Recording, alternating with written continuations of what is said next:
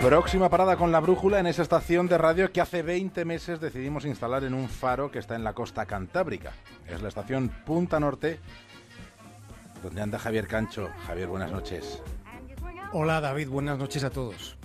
En el capítulo de hoy, anotaciones sobre la estrella más extraña del universo.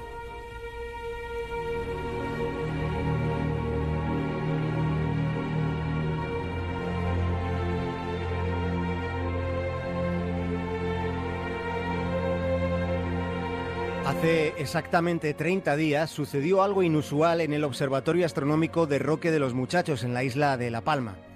Allí un equipo del Instituto Astrofísico de Canarias y un investigador de la Universidad de Cambridge estaban haciendo observaciones de la que está considerada como la estrella más enigmática de toda la galaxia. Es la conocida como estrella Boyajian. Y en ese, en ese observatorio español se percataron de algo singular porque habían obtenido una serie de medidas que no encajaban con las observaciones publicadas anteriormente sobre lo que acontecía en ese confín del universo. Este anuncio, hecho hace 30 días, causó cierto revuelo en parte de la comunidad astronómica internacional. De hecho, solo unos días después, el observatorio Feinberg de Arizona, en Estados Unidos, confirmaba las anomalías detectadas desde Canarias. Este hallazgo tiene que ver con algo que ya se sabía desde hace casi dos años. Consiste en un misterioso patrón de oscurecimiento de esa estrella. Es un patrón irregular, completamente anómalo. Resulta que Boyayan parpadea y se oscurece de una manera nunca vista hasta la fecha. No hay precedentes y tampoco hay respuestas. Lo único que de momento hay son hipótesis. Y resulta, resulta que una de las hipótesis contempla que ese comportamiento tan peculiar de una estrella pueda deberse algo así como una megaestructura artificial que recubriría el astro. Enunciada esa hipótesis, hemos de advertir algo relevante. Probablemente se terminará descartando esta opción. Probablemente así será. Pero desde luego es un hecho que a día de hoy, en este momento, esa hipótesis sigue siendo una posibilidad científica.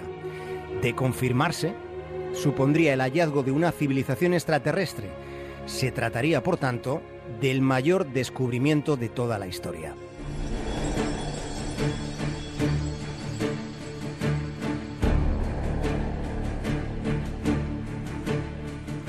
Lo que está comprobado es que esa estrella presenta variaciones de brillo extrañas, unas variaciones que todavía no han sido explicadas.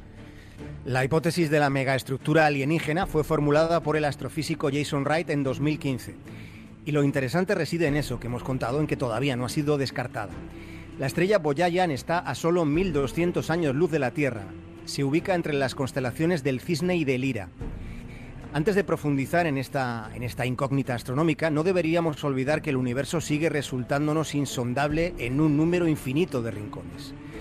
Sobre este rincón en concreto sucede que hay parámetros anómalos que son los que han llamado la atención. Y ese comportamiento no es nada frecuente.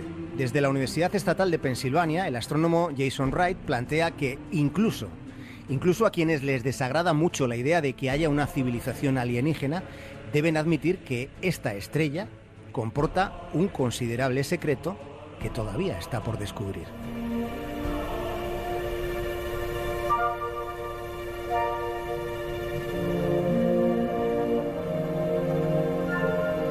Donde más han estudiado esta estrella es en la Universidad Estatal de Luisiana, donde trabaja la astrónoma que la descubrió, Tabeta Boyajian. Para entender mejor el asunto que esta noche les estamos contando, hemos de explicar algo importante. Cuando un planeta pasa por delante de una estrella, oscurece ligeramente su luminosidad. Es como un eclipse. De hecho, muchos telescopios aquí en la Tierra rastrean estos cambios en el espectro de la luz para precisamente localizar nuevos planetas, para saber que están por ahí. Pero estamos hablando de variaciones eh, luminosas muy pequeñas, que podríamos considerar mínimas aunque sean muy significativas. Presten atención, por favor, al siguiente dato. Fíjense, en el caso de los mayores planetas localizados hasta ahora, el oscurecimiento de la luz que, que causan, que ocasionan, representa el 1%.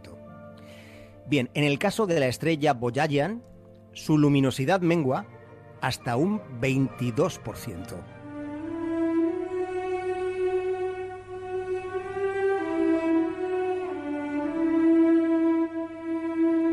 Según estos datos, el menoscabo de luz representa casi la cuarta parte. Esta evidencia sugiere que algo muy, muy, muy grande debe cruzar secuencialmente delante de la estrella, tapando la luz que emite.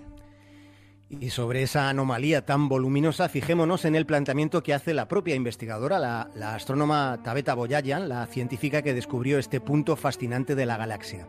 Recordemos la diferencia en la magnitud del porcentaje que acabamos de enunciar.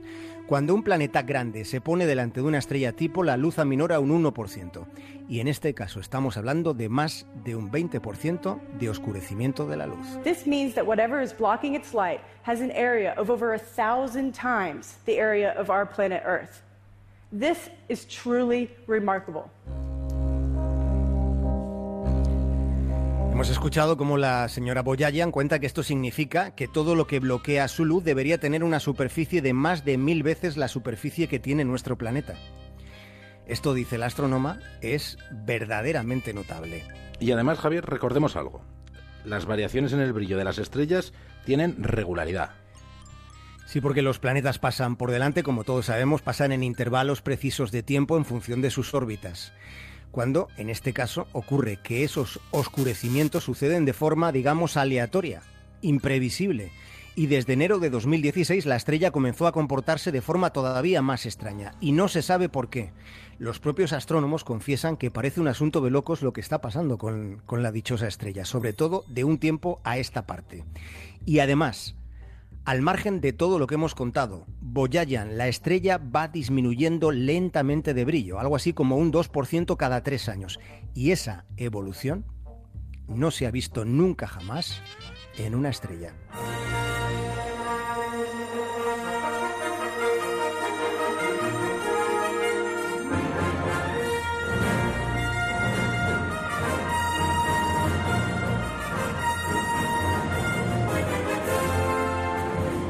Hace no mucho tiempo, en una galaxia no muy lejana, en la nuestra, un grupo de entusiastas ayudó a descubrir la estrella de la que esta noche estamos hablando. Fue un proyecto de ciencia ciudadana en el que casi nadie de la ciencia creía y que consiste en analizar en plan humano los datos del telescopio espacial Kepler. Fue una especie de rebelión ante, ante los rastreos computerizados.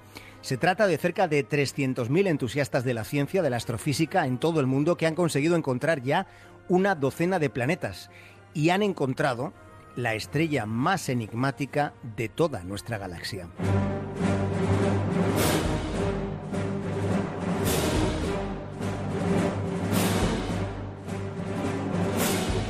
Las afirmaciones extraordinarias necesitan comprobaciones extraordinarias. Esto pasa en el periodismo y pasa en la ciencia.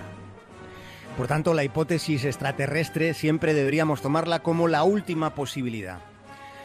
Pero somos libres de imaginar, sobre todo un viernes a esta hora de la noche. Somos libres para imaginar una supuesta civilización extraterrestre que estuviera mucho más desarrollada que la nuestra. Tampoco hace falta imaginar mucho en algunos aspectos concretos de este proceso imaginativo.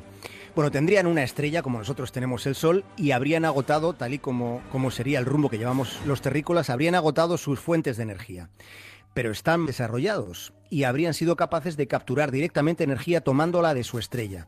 De ese modo tendrían algo así como el problema solucionado. Podrían haber construido megaestructuras con paneles solares.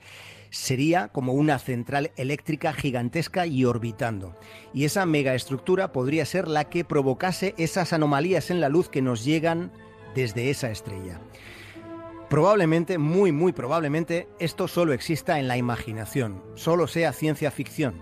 Lo más verosímil es que se trate sencillamente de un fenómeno natural que todavía, todavía no somos capaces de entender.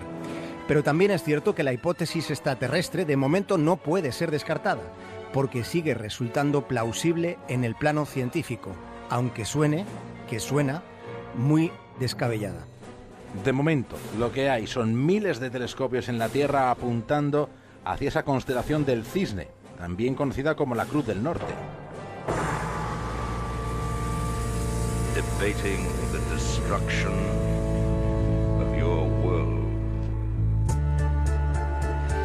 Hay una única constatación en todo esto que les estamos contando, que es la que reconoce que por ahora seguimos sin tener ni idea de lo que está pasando con esa estrella. Cualquiera de las hipótesis que se han formulado contiene un problema que cuestiona la propia hipótesis. Hay algo todavía más apasionante, David.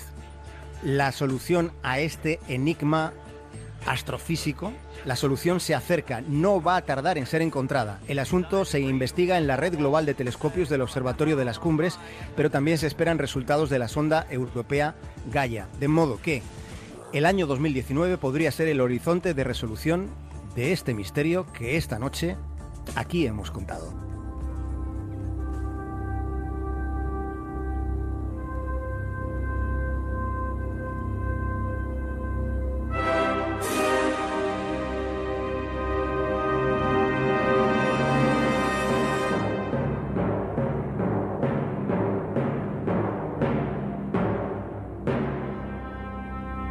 Hasta el lunes, Javier Cancho. Un abrazo, buen fin de semana.